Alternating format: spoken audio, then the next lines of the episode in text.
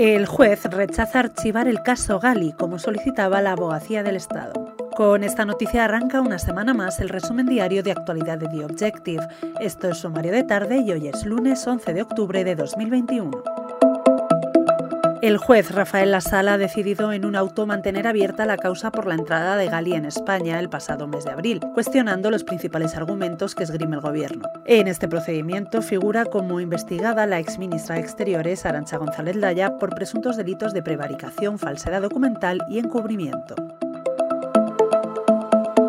David Card, Joshua Angrist y Guido Imbens han ganado el Premio Nobel de Economía 2021. Los galardonados de este año han proporcionado nuevos conocimientos sobre el mercado laboral y han mostrado qué conclusiones sobre causa y efecto se pueden extraer de experimentos naturales. Su enfoque se ha extendido a otros campos y revolucionado la investigación empírica, asegura la Academia Sueca.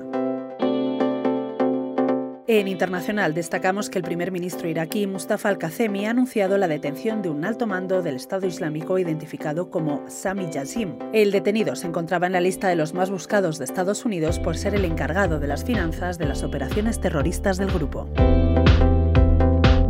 Hasta aquí el resumen de hoy. Te ha hablado Cecilia de la Serna. Puedes leer estas y otras muchas noticias en theobjective.com. Volvemos el miércoles con más información. Hasta la próxima.